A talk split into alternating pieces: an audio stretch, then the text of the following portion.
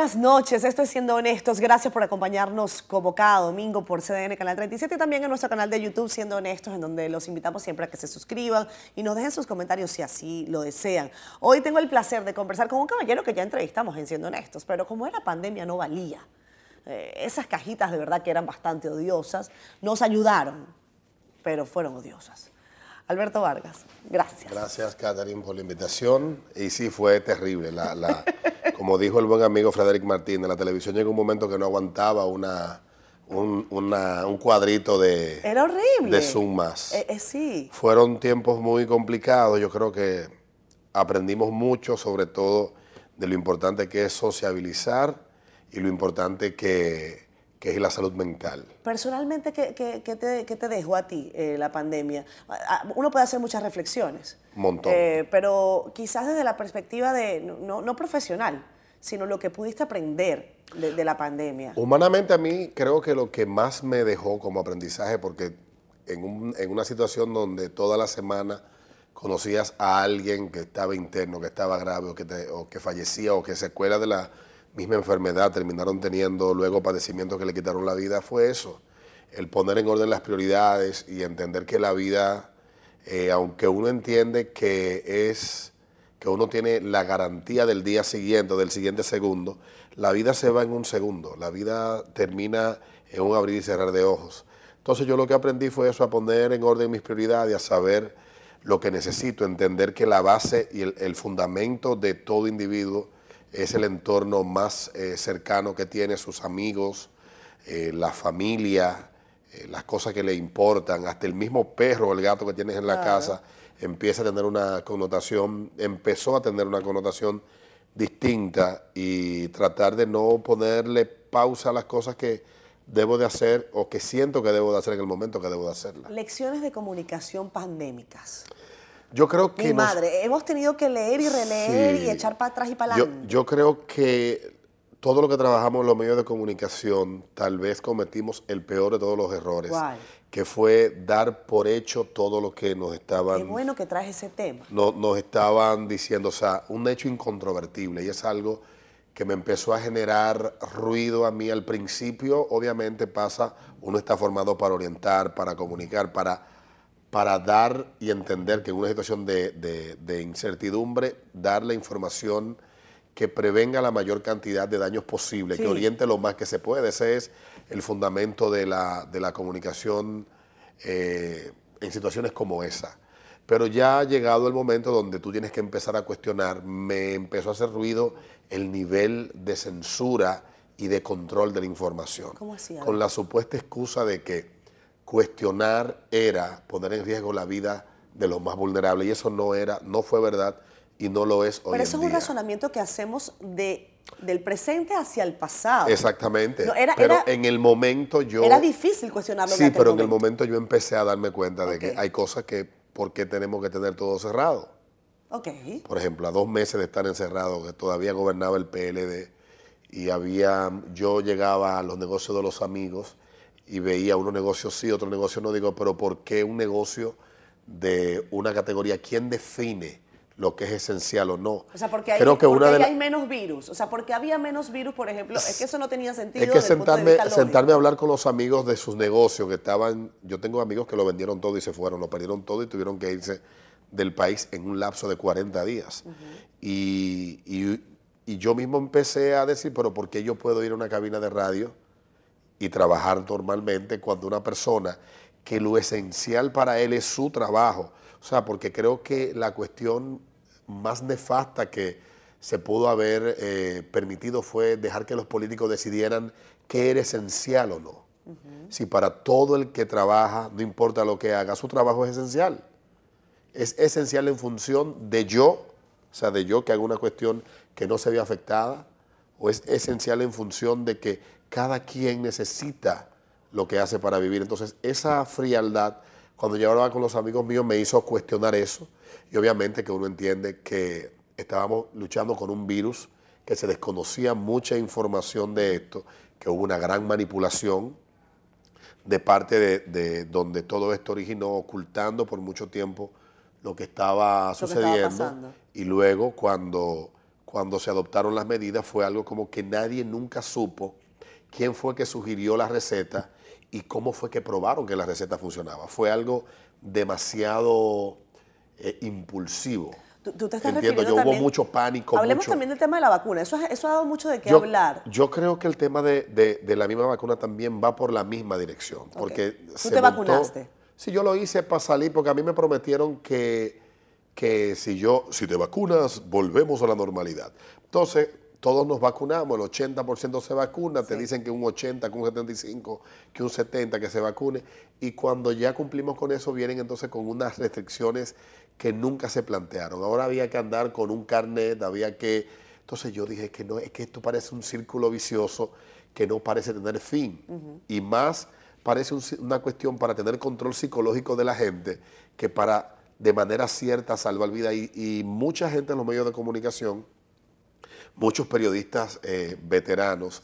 Me tocó dolorosamente leer editoriales de periódicos importantes, hablar de aquellos que por una razón u otra decidieron no vacunarse, no, vacunarse como si fueran ciudadanos de segunda categoría, como si fueran seres humanos eh, desechables. O sea, dije yo, el pánico nos ha llevado a ese nivel de locura.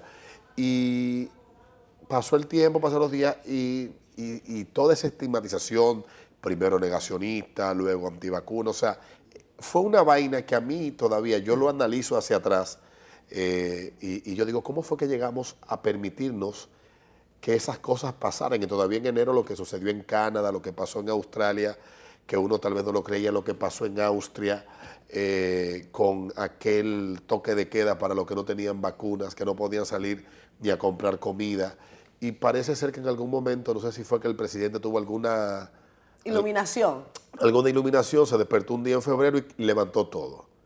Y todo el mundo, todos los que estaban con, diciendo, nos vamos a morir todos. Y nueve meses después, ocho meses después, casi nueve meses después de tomar esta decisión, la, el hecho es que hemos seguido estando, van a venir a decir, por eso es porque después que nos vacunamos. Puede ser que sí, pero o es sea, yo creo que es innegable el efecto que, tuvieron las vacunas para el control de la pandemia. Sí, sí, sí, es que yo no estoy cuestionando, yo no estoy cuestionando lo que tal vez los facultativos señalaban que podía tener como efecto. Lo que me pareció a mí excesivo fue convertirlo en una cuestión compulsiva, que en vez de disuadir, fue una obligación.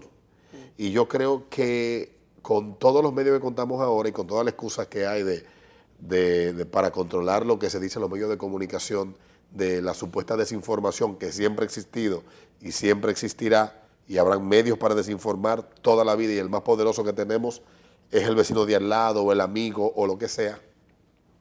Todo eso lo que, lo que, lo que yo critico es que los medios de comunicación dejamos de hacer cumplir con la función que se supone que los medios tienen, que ser un contrapeso del poder, cuestionar y siempre hacer las preguntas que comiencen ¿por qué yo debo? Y no cuestionamos nada de eso. Sabes que es interesantísimo y por eso yo decía elecciones eh, de comunicación en, tiempos de pandemia. Eh, porque quizás, mm, sí, quizás muchos nos equivocamos, quizás nos fuimos con, con la misma idea de que había que buscar el menor daño posible. Y yo estoy de acuerdo. Y, yo creo que en la medida en que eso se manejara de esa manera y que no eh, significara pues necesariamente un efecto recriminador, porque yo creo que a ti lo que te molesta siempre es la imposición. Yo creo, ojo, uno tiene que tener la mayor cantidad de información posible para tomar la decisión que más le convenga. Y si yo tengo toda la información y se me han respondido todas las preguntas, pues obviamente que indudablemente yo voy a tomar la decisión que me convenga a mí, que se entiende que es la conveniente. Pero lo que a mí me empezó a preocupar fue la la búsqueda del silenciamiento, de la imposición. Por eso digo que lo, que lo, que molestó a mucha gente fue y, eso. Y eso era lo que, con lo que yo comencé a cuestionar, te hablaba de junio del 2020, cuando conversaba con los amigos y decían, pero es que no hace sentido. Y no fue sino hasta que 14 mil dueños de negocios que estaban prácticamente al borde de la quiebra, hicieron un comunicado y dijimos, nosotros el, dijeron que nosotros el martes vamos a abrir y aquí no hay cárcel para meter 14 mil hombres, 14 mil dueños de negocio con empleados en la cárcel precio porque no se quieren morir de hambre. yo recuerdo que yo entrevisté a Tito eh, en y esa ahí, época, sí. Ahí el presidente Medina le habló al país y dijo que vamos a flexibilizar, etcétera. Yo entiendo, todo eso fue posiblemente con buena intención, pero tuvimos el chance de ir viendo poco a poco si las cosas estaban funcionando. No, esto es una cuestión elemental de nos encerramos, está funcionando, no está funcionando, podemos buscar una forma de no castigar y de no destruir. Por suerte tenemos una economía, teníamos una economía en el momento que pudo aguantar ese encierro, pero hay países que no se han recuperado de la manera que, que lo hemos hecho nosotros y que la crisis que le trajo eso, social y económica, no se ha podido revertir. El caso de Panamá, por ejemplo, el caso de Puerto Rico el caso de... Panamá que venía muy bien, ¿eh? El caso venía con de, muy buenos indicadores. De, Perú. O sea, son países que venían con problemas sociales y políticos que la misma pandemia no hizo más que ahondar esa crisis. Miren, tenemos que irnos a una pausa, Alberto. La primera parte se nos la comió entero el COVID, pero yo creo que sí, que valía la pena tener tu, reflexión sobre eso, porque conversamos en aquel momento de COVID, eh, cuestionábamos algunas cosas. Eh, yo, yo me declaré en ese momento pro vacuna, eh, porque sentía que era la mejor herramienta con la que contábamos en momentos de gran Yo no soy antivacuna porque yo fui y me vacuné. O sea, no, no, no, lo que te digo es que, yo entendía no digo tú, yo me declaré pro vacuna. lo que pasó fue que se dieron dos discursos, en contra y a favor, y el otro lado decía, hazlo porque yo te lo digo, y el otro decía, ¿por qué tengo que hacer lo que tú me dices? Y se perdió en todo esto la posibilidad de, de orientar y de, y de disuadir con información certera y que sirviera de respuesta a las dudas que pudieran tener los escépticos. y, vale la pena que se siga reflexionando sobre lo que se hizo bien, sobre lo que no se hizo tan bien, porque no creo que no estamos exentos de que vuelva a pasar algo similar. Ojalá Dios nos libre. Espero que no. Vámonos, vámonos a comerciales. Ya regresamos con más Alberto Vargas, locutor, eh, buen amigo, tuitero. Eh, bueno, varias cosas más de las que vamos a hablar esta noche. Quédense.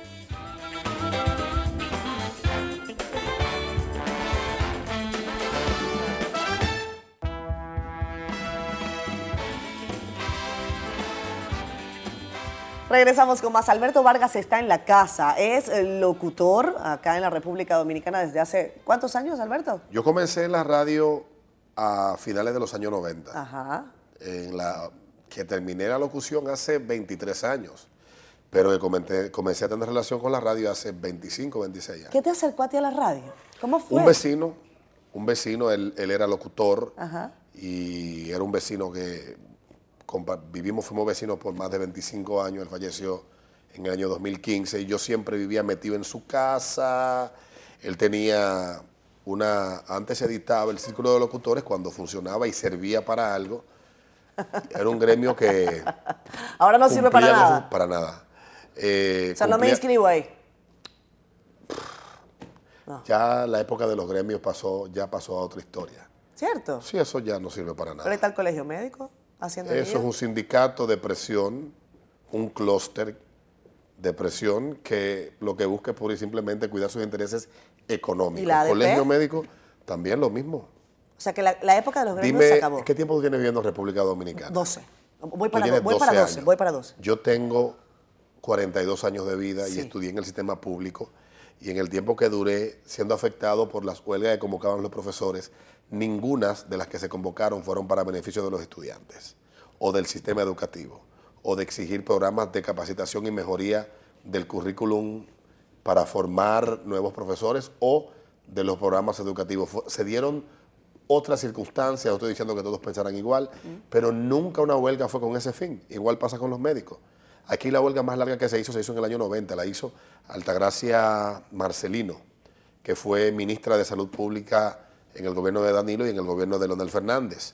Eso duró meses y era lo mismo que es hoy en día, dinero.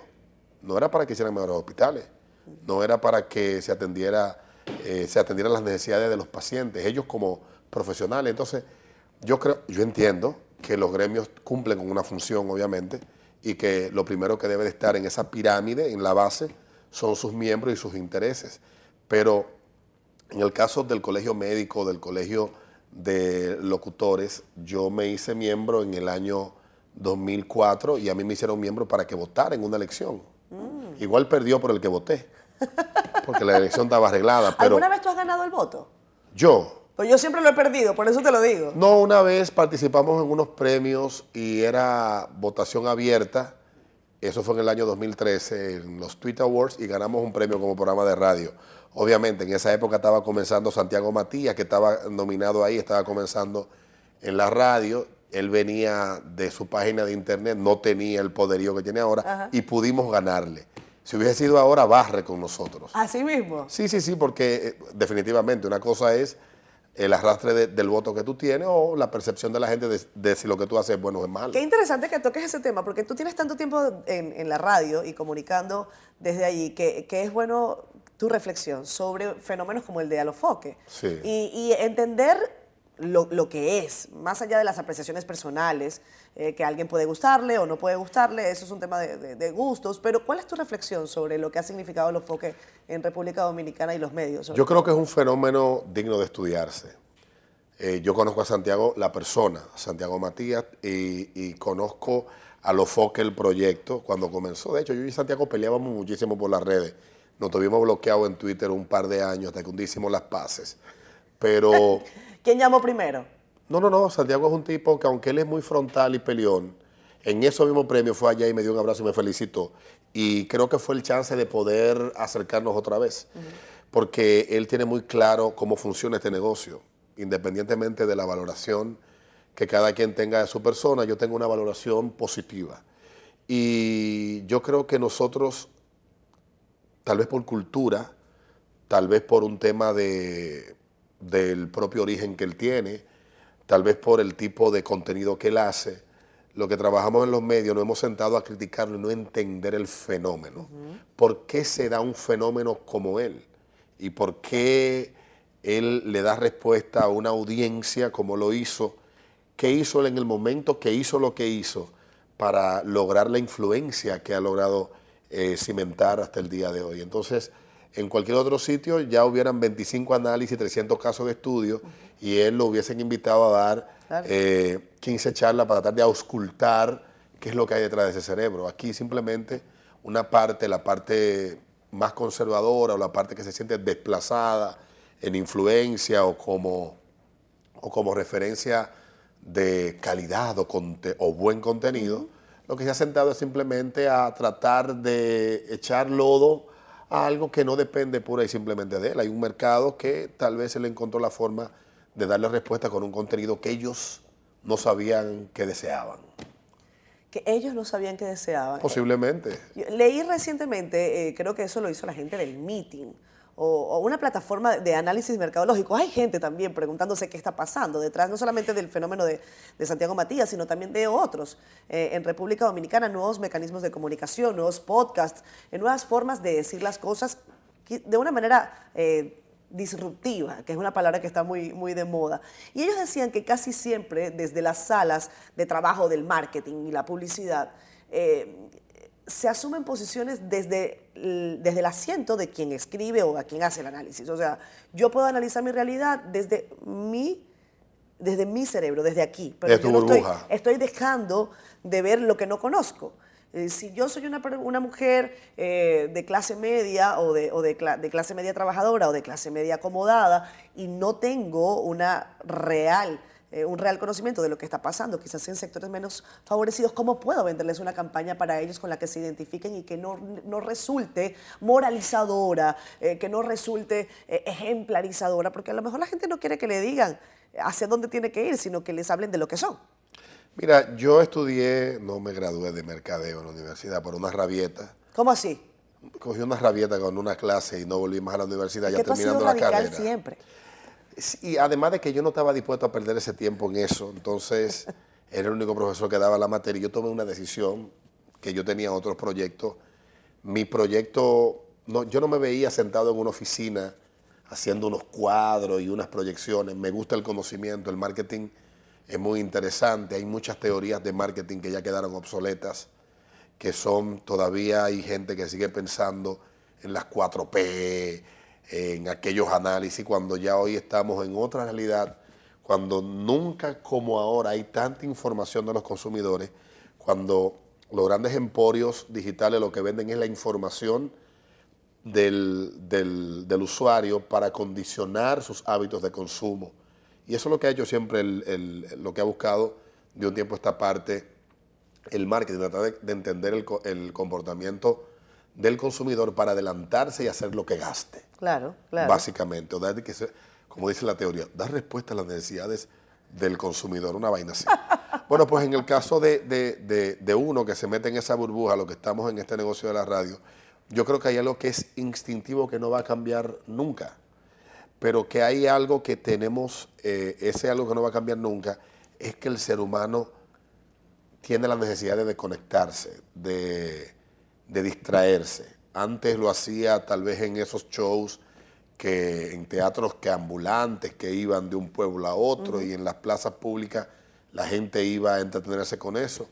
Yo estaba viendo, vi la película de, de, eh, esta del hombre del, del más grande showman del mundo, Sí, que sí, es una película bien The interesante. Showman, The sí. Showman, e- ese señor, la historia de él Increíble. es impresionante. Creo que la película, como es un musical, no le hace justicia al personaje y a toda su historia. Pero él supo entender eso y supo venderle eso a la gente. Y lo único que ha cambiado ahora es que tenemos medios más horizontales. O sea que ya yo tengo la televisión Aquí. aquí en la mano. Claro. Antes tenía que salir de mi casa y llegar hasta allá y esperar a las 5 para que me presenten algo. Yo veo las cosas cuando yo quiero. Entonces, el, el- el uno tal vez no entender eso, el meterse en la burbuja de la teoría, de los escritos, de muchas de esas cosas que se han puesto en práctica y se han comprobado que funcionan, pero hay otras cuestiones que son instintivas que no van a cambiar nunca. Y, el que si yo, yo, yo entiendo que es, es algo que, nos, que nos, no nos permite tal vez entender el fenómeno, es que nosotros tratamos de replicar lo que él hace. Y para tú tener el mismo resultado necesitas tenerlo a él dentro, porque él es parte de la propuesta. Entonces lo que hay que entender es por qué la gente reacciona a lo que él hace de la manera que lo hace. Y ese caso pasa en Estados Unidos. Estoy leyendo un libro que habla, so- que lo escribió uno de los más grandes content creators de Estados Unidos y que tiene una empresa que maneja decenas de canales y de creadores de contenido en Estados Unidos. Y él explica, dice que la rueda no se está reinventando. o sea, Claro. o sea, tú lo que tienes que entender es cómo tú funcionas. Y si tú entiendes cómo tú funcionas, pues refuerza lo que tú haces, porque la consistencia va a ser primero que se fidelice tu audiencia y que ésta se multiplique.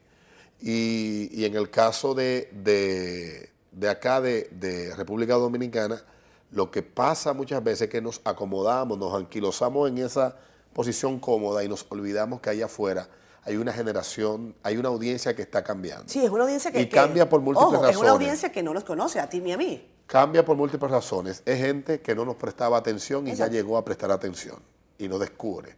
Es gente que se muere.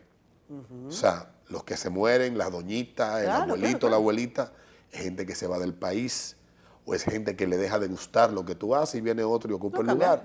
Entonces, hay siempre gente que está descubriéndote. ¿Cuál ha sido tu técnica? ¿Cuál ha sido tu clave en tu carrera? Algo que no cambia, porque cambian los modelos, cambian los estilos de, de comunicar, pero ¿qué es lo que a ti te ha identificado todo el tiempo? Yo creo que yo he tenido la oportunidad de estar en una empresa que desde el primer día que hemos trabajado ha sido esa la... la- y trabajar con al lado de alguien que cree mucho en eso. Él dice, yo soy un viejo, pero tengo el cerebro joven. Cuando él dice eso, no, no refiere que él quiere comportarse. ¿Te ni- refieres? se- Él se refiere, mi jefe Roberto, él, él dice, yo tengo el cerebro joven, que él tiene la mente puesta en lo que está pasando y tratando de entender a la gente. Porque eso es lo que muchas veces uno quiere imponerle a la gente. Te va a gustar el reggaetón. No.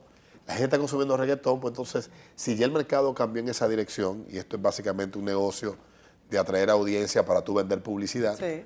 eh, si ya esa fue la dirección a la que cambió, no importa por muy bueno que sea Sabina o por muy bueno que haya sido del Silencio, ya pasaron.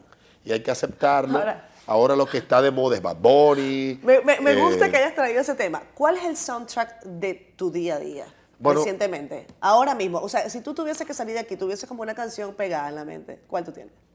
eh, hay una canción que yo me la encontré en TikTok que se llama No te vas, Ajá. del grupo Frontera. De, se hizo viral un señor bailando con una cachucha roja de una forma muy particular. Y es una canción que no sé, son de esas canciones que tienen el no sé qué. Ajá. o como llaman eh, los que trabajan en el negocio no tiene ni siquiera eso que te digo, wow, qué canción, No, qué pero voz, tiene su no sé qué. qué interpretación, pero tiene un no sé qué que se me queda. Ahora de hablando contigo, lo que me está dando vuelta el, digo. el estribillo de la canción en la cabeza. Hay gente que tiene esa capacidad de ponerle soundtrack a, a- a sus días. Entonces, te- tú me decías que como yo he logrado estar, eh, permanecer, tú tienes ya 20 años, alguien me lo recriminaba y me decía que haga algo con mi vida que he durado 20 años en un mismo sitio, como que eso es, Qué malo. como que es malo. Johnny Carson duró 30 y pico de años haciendo el Tonight Show Exacto. en NBC. Sí. Y cuando, y cuando se despidió, lo despidieron como una leyenda. Y cambió la televisión nocturna en Estados Unidos. O sea, la permanencia en un, si- en un lugar de trabajo no significa que tú no has hecho nada. En el caso mío, yo creo que ha sido primero eso que te decía y segundo, que yo trato también eh, eso de, de no oponerme al cambio. Que las cosas cambian. Yo hacía un tipo de radio hace 20 años ¿Cómo era? ¿Te con el mismo, el, el mismo concepto. de ¿Cómo tú hacer- presentabas antes? No, no, no, hablando, hablando de manera llana, porque cuando nosotros comenzamos a hacer radio, hablar sin demasiada pose y sin pretender Era, era era, era, era transgresor y ahora eso lo hace todo el mundo. Entonces yo ahora lo que hago es totalmente lo contrario a lo que hace la mayoría de la gente. Yo ahora lo que trato es de hacer una radio donde al final del día le pueda quedar algo a la gente, que lo deje pensando, que le genere curiosidad y que lo mueva, qué sé yo, a revisar hasta lo que tiene, lo que tiene establecido como una cuestión que no, que no admite ningún tipo de cuestionamiento. Uno lo que debe de, tratar es eso, es no casarse, no casarse para toda la vida. Hay cosas que dejan de funcionar. Y cuando dejan de funcionar, uno debe de tener la valentía, como dice Desiderata, abandona con donaire las cosas de la juventud. Asimismo, las cosas que no funcionan, abandónalas con donaire. Vámonos a la pausa comercial. Ya regresamos, Alberto. Cuando volvamos, seguimos este, siendo honestos.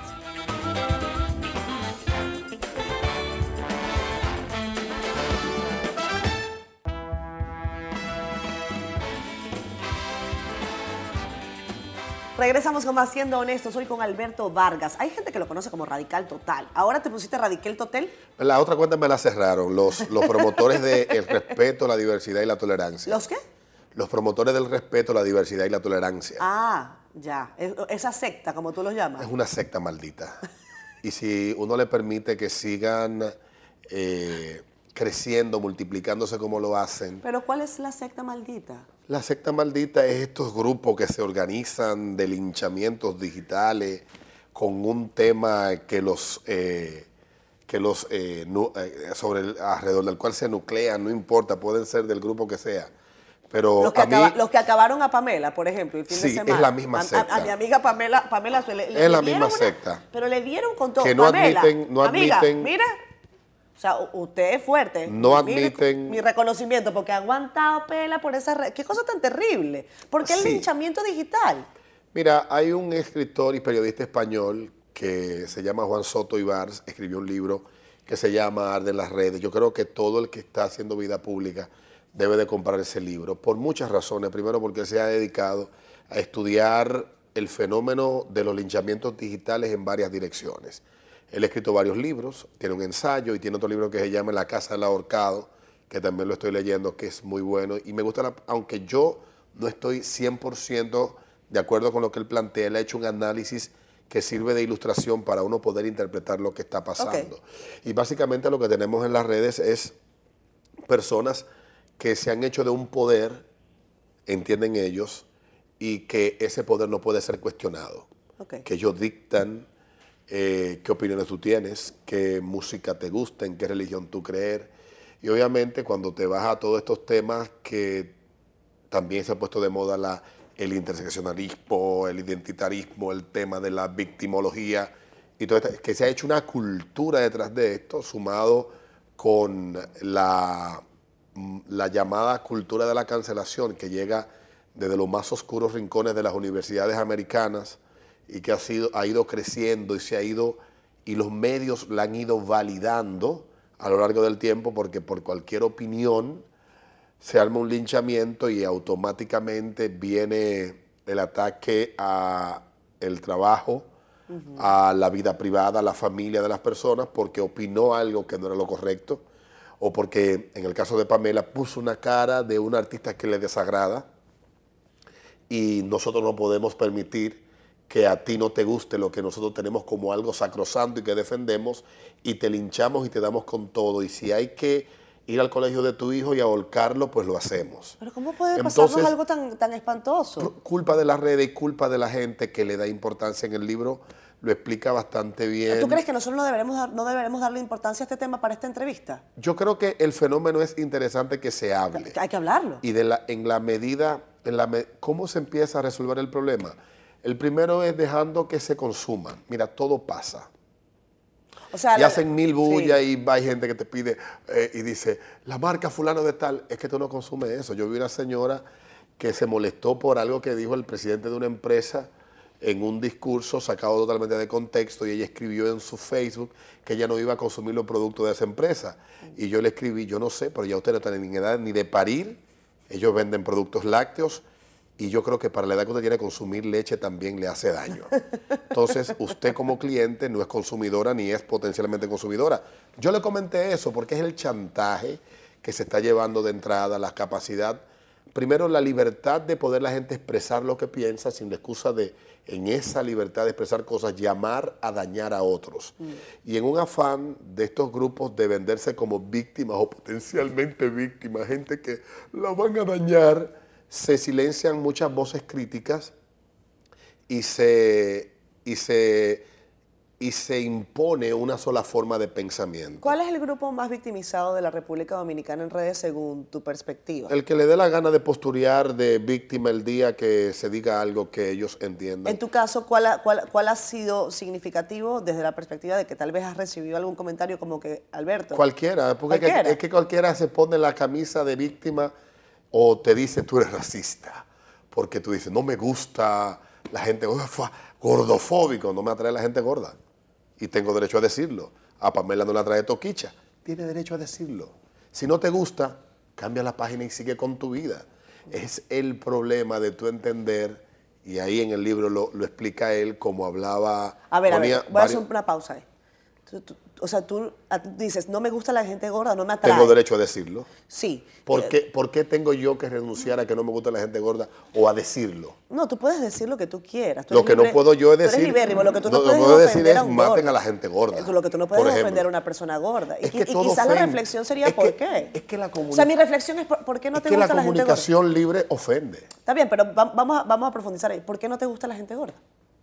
Porque no me atraen. No te atrae físicamente. No me atraen. Pero, no es pero no, te genera rechazo, ¿no? Hay gente, no, pues, por Dios, físicamente, sexualmente, para intereses de pareja. Puse ese ejemplo porque una vez dije eso en el programa y me cayó una la misma turba de siempre, obviamente. Lo que de siempre. Es una excusa, lo que necesitan es una excusa. En el momento en el que ya te convirtieron en el blanco de sus ataques, buscan cualquier excusa para eh, lincharte digitalmente. Y obviamente hacen de todo, se meten con tu familia, se meten con tu trabajo. ¿Tú has recibido algún tipo de...? Te amenazan de, de, todo tipo de amenazas. ¿Amenazas directas? De todo tipo. O sea, por teléfono aquí, te han. Aquí, aquí, una vez me llamó una gente a mi teléfono y bueno, tú sabes, yo no soy muy amable ni voy a decir aquí lo que le dije, pero, pero sí, la gente se da licencia para todo eso. ¿Te llamaron a tu teléfono y te dijeron qué? No, a cada rato, no sé cómo lo consiguen, pero bueno, tanta gente lo tiene. Eh, pero en el caso de, este tipo de situaciones, obviamente, lo recomendable es dejar que se consuman. Ahora, desde esa perspectiva en la que... Y no pedir disculpas por lo que no debes de disculparte. ¿Tú, has pedido disculpas? No. Sí, no por lo que alguien se... Ahora, si te ofendo a ti y me equivoqué, ah, discúlpame, me de, me quiero disculpar con Catherine que dije esto, aquello, lo otro, obviamente. Pero lo has hecho, tú has pedido disculpas. Pero no porque un grupo diga, me ofende lo que tú dijiste, debes de disculparte con nosotros. Yo entiendo la, reflexión, tu, tu reflexión. Tú, eres un rebelde por naturaleza. Sí. Y, eso es algo eh, que se puede hablar por mucho. Yo no, no soy psicólogo ni quiero serlo, soy periodista y eh, me encanta conversar con Lo que no soy es rebelde sin causa. Yo soy rebelde Pero eres de mi rebelde. causa. y eres tan rebelde que fíjate que cuando hablamos del tema de las vacunas me decías, es que el tema fue la imposición de, de pensamiento la imposición de acción. Eh, eh, el, asunto, con, no digo nada más con Alberto, sino con muchas personas que se plantan frente a verdades que están cantadas, es que no necesariamente me convence todo lo que me dices en primera lid. Y desde esa perspectiva yo creo que el respeto es lo que debe primar. Y, en las redes yo lo que estoy viendo, Alberto, más allá de que posturas pensadas, concienzudas. Es una absoluta falta de respeto a dos manos. Sin ningún tipo de proporción. Y, eh, ¿Nadie para eso? No, eso no tiene, ya eso no tiene vuelta atrás. Mm. Eso solamente para cuando otra generación venga, piense o sienta distinto. Porque ciertamente ya esto, esto no tiene punto de comparación. O sea, y no es un fenómeno de República Dominicana. Esto, excepto en China, y, por razones obvias, en China y en Corea, no pasa, en Corea del Norte no, pasa, no pasa igual, o la que hay están hipervigiladas y obviamente existen unas reglas que muy poca gente se tiene el valor de volarse, pero en, el, en, Occidente y con las garantías y las libertades que vivimos es imposible que volvamos al punto donde podíamos dialogar de cierta manera respetuosa. Mm. Y obviamente uno mismo a veces cae en ese juego, pero yo creo que ya esto no tiene punto de retorno. Pero tú dices, en la parte anterior me decías que tú estás tratando también de, dejar algún mensaje para que la gente reflexione. Y, tú eres un, profesional curtido, Alberto, tienes mucho tiempo y estás identificando situaciones que pueden ser incluso lesivas para nuestro desarrollo como sociedad. Porque decir las cosas no es un problema. El problema es lo, que, es, lo que eso amerita, lo que eso acarrea como consecuencia. Incluso me dice, mira, a lo mejor tal vez también yo me he equivocado. ¿Hacia dónde debemos seguir reflexionando? Esto yo pienso que es una línea que va a continuar. Mira, yo creo que que el, asunto es que somos la generación de los sentimientos desbordados mm. y, de la, y, de, y, de las, y, de las, y de las emociones no contenidas. Mm.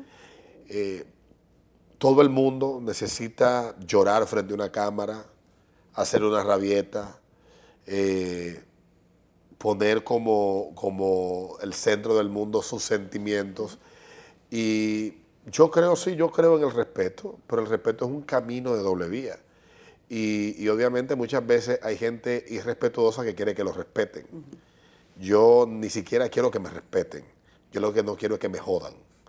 Que todavía mucho menos esforzado que el respeto. Vi en esta semana al presidente Boric exigir respeto en una actividad. Exijo que me respeten, pero cuando él era un político que no estaba en el, en el ejercicio del poder, él era irrespetuoso y se confabuló con sectores de Chile para hacer sucumbir un gobierno elegido democráticamente.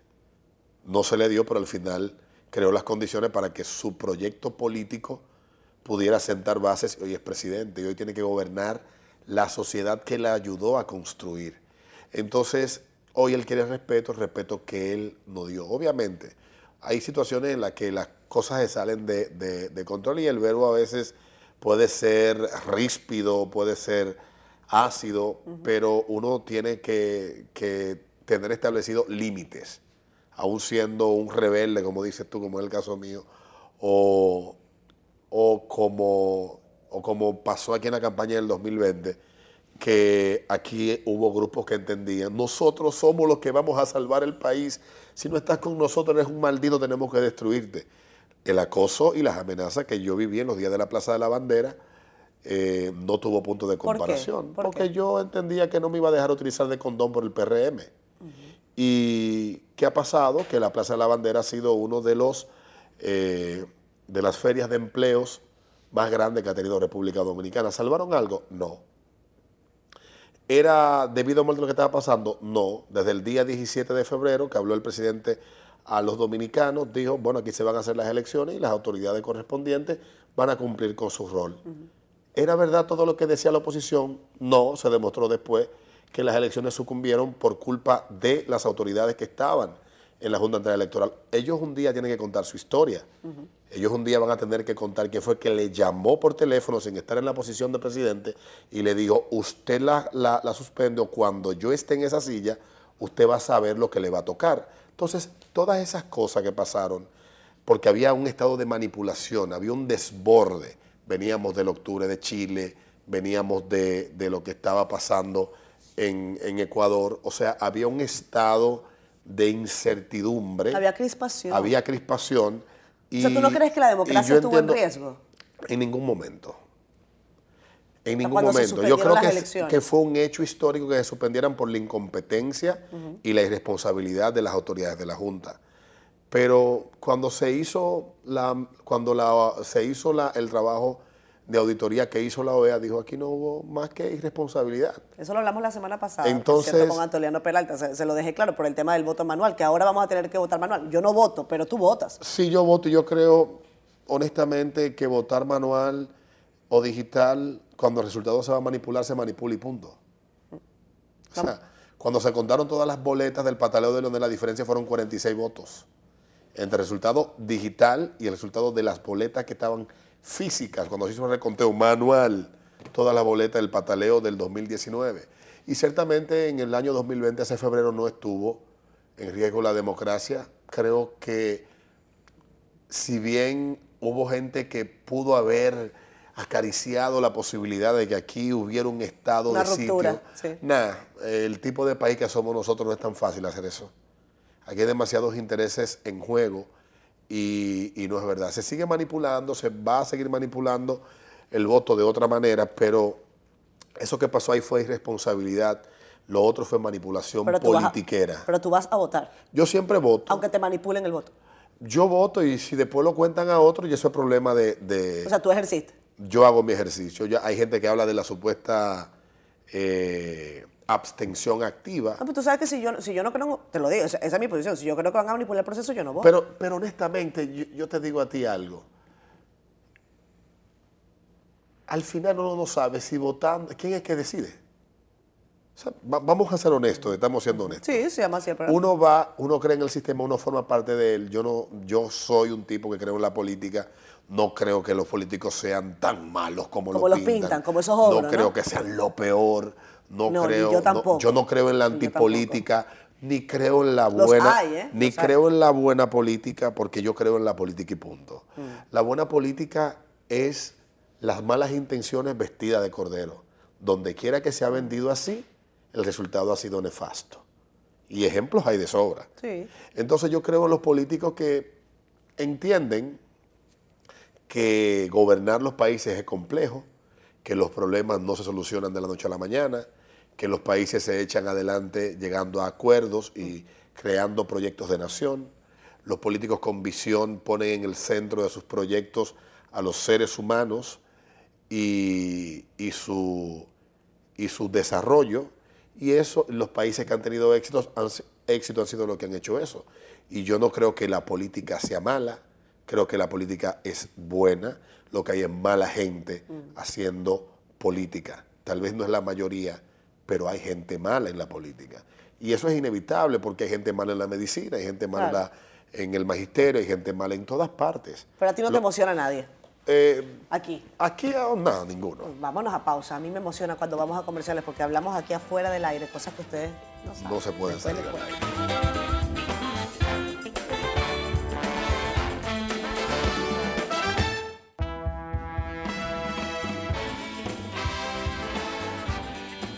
Regresamos con más. Alberto Vargas hoy con nosotros en Siendo Honestos. Alberto, tú eres honesto. Nosotros le ponemos el honestómetro a este programa. ¿eh? Yo trato de serlo, pero yo creo que uno, uno no uno dice lo que le conviene.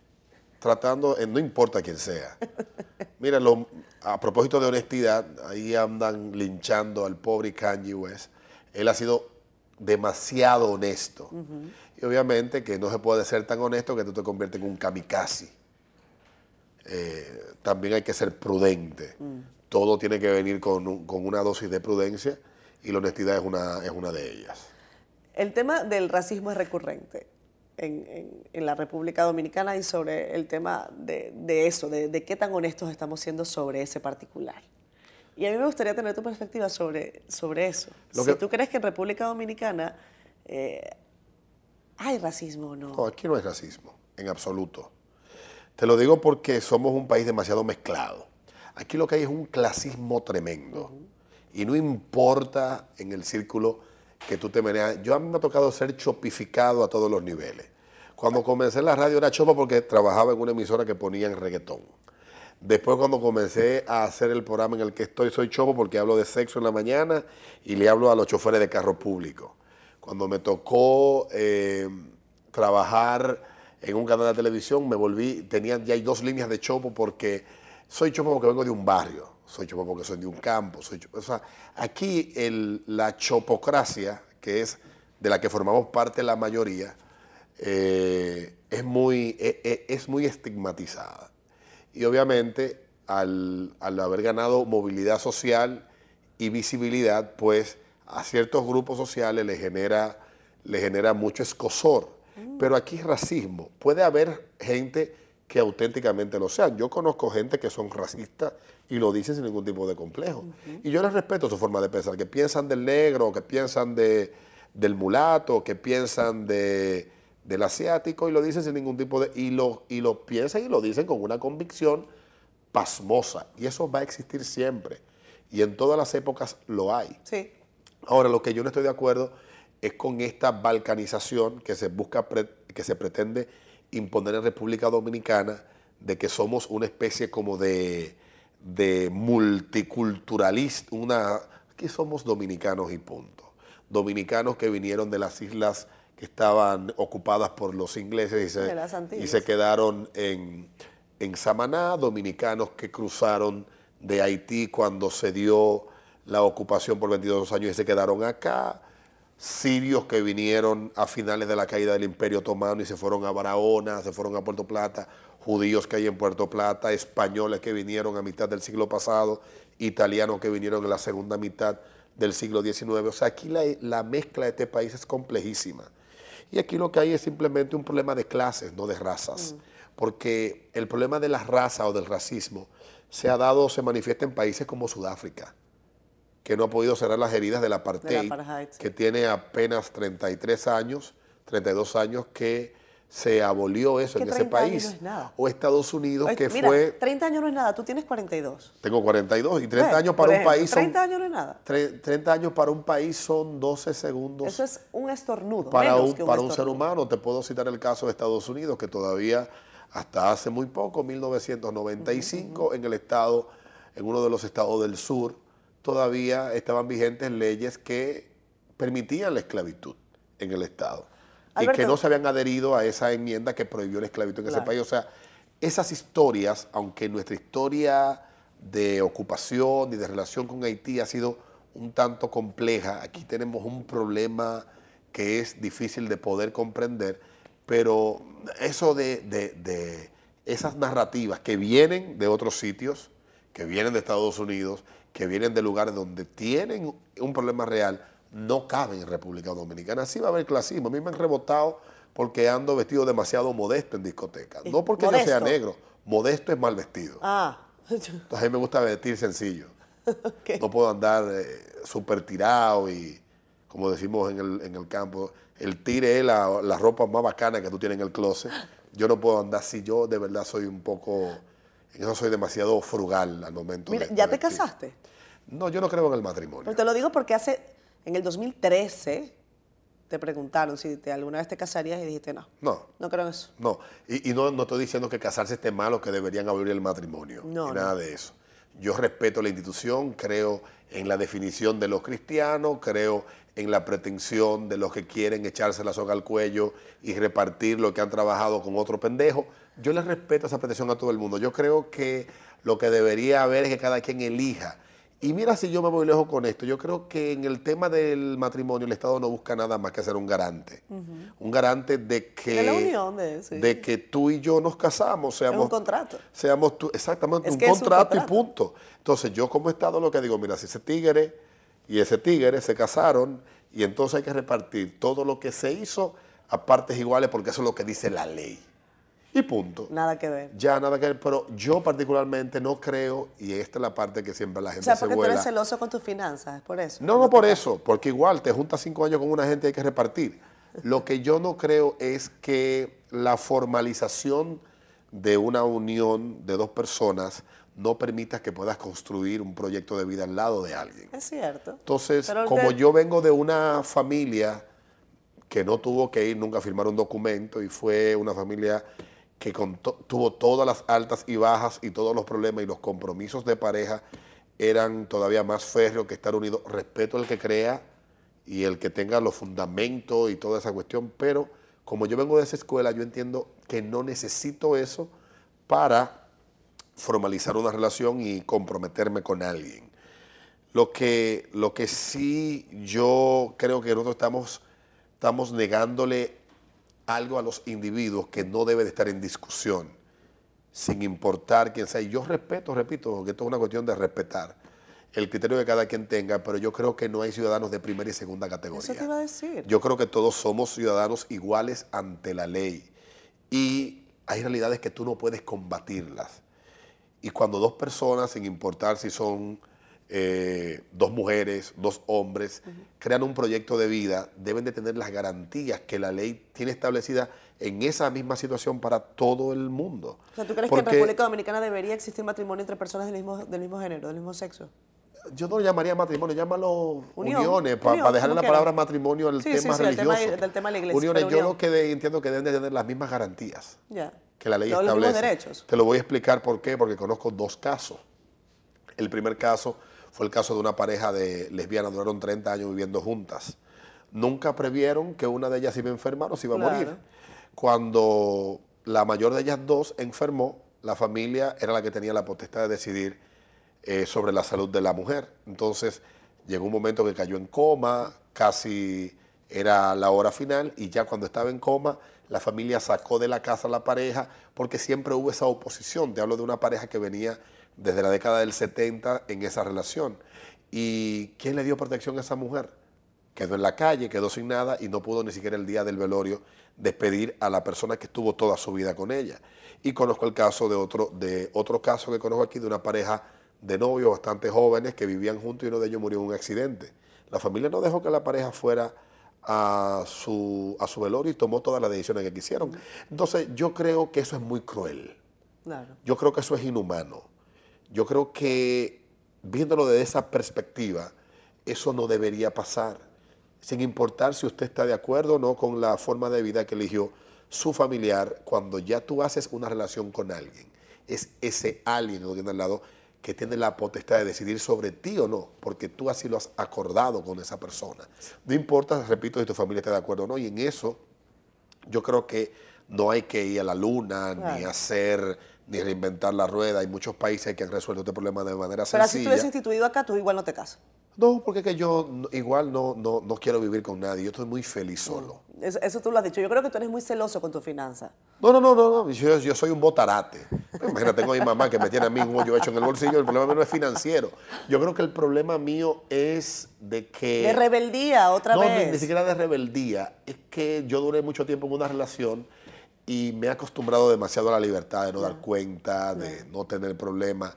En estos días estaba hablando con un amigo que vive con su pareja y me estaba contando lo que está pasando y yo decía, wow, qué, qué, qué feliz me siento. Qué feliz soy. Tal vez un día me haga falta decir tener problemas y alguien que me cele y que me, y me, y me haga un hoyo en el bolsillo, que ya que tú lo traes a, colación.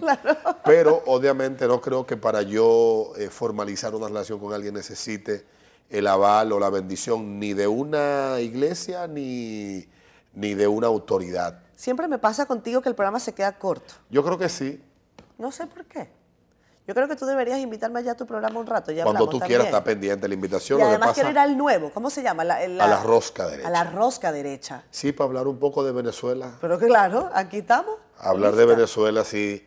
Es verdad que Venezuela cambió, exacto, no has visto el, ese, ese challenge en, sí, ese, TikTok. Ese es tremendo challenge. Sí, tremendo, tremendo challenge. Claro que no cambió. En Venezuela hay cosas que parecieran tener un curso diferente, pero sí, seguimos Por una dictadura. Lamento mucho lo, lo, la tragedia que ha pasado allá en, con las lluvias, tremendo, terrible. Y, y, más terrible que el gobierno quiera taparlo, pero esa es su naturaleza. Sí, pero ya es imposible taparlo, la realidad de hoy no lo permite. Amigo, Muchísimas gracias. gracias. por la invitación. No, esta es tu casa. Gracias. Me encanta conversar contigo siempre. Y a mí también. Tú eres muy buena. Nos vemos pronto. Vayan a, votar al honestómetro, ¿eh? ¿Qué tan honesto fue Alberto Vargas? Radical total. Yo lo, lo he bautizado como mi rebelde favorito. Vámonos. chao, chao. Hasta el domingo.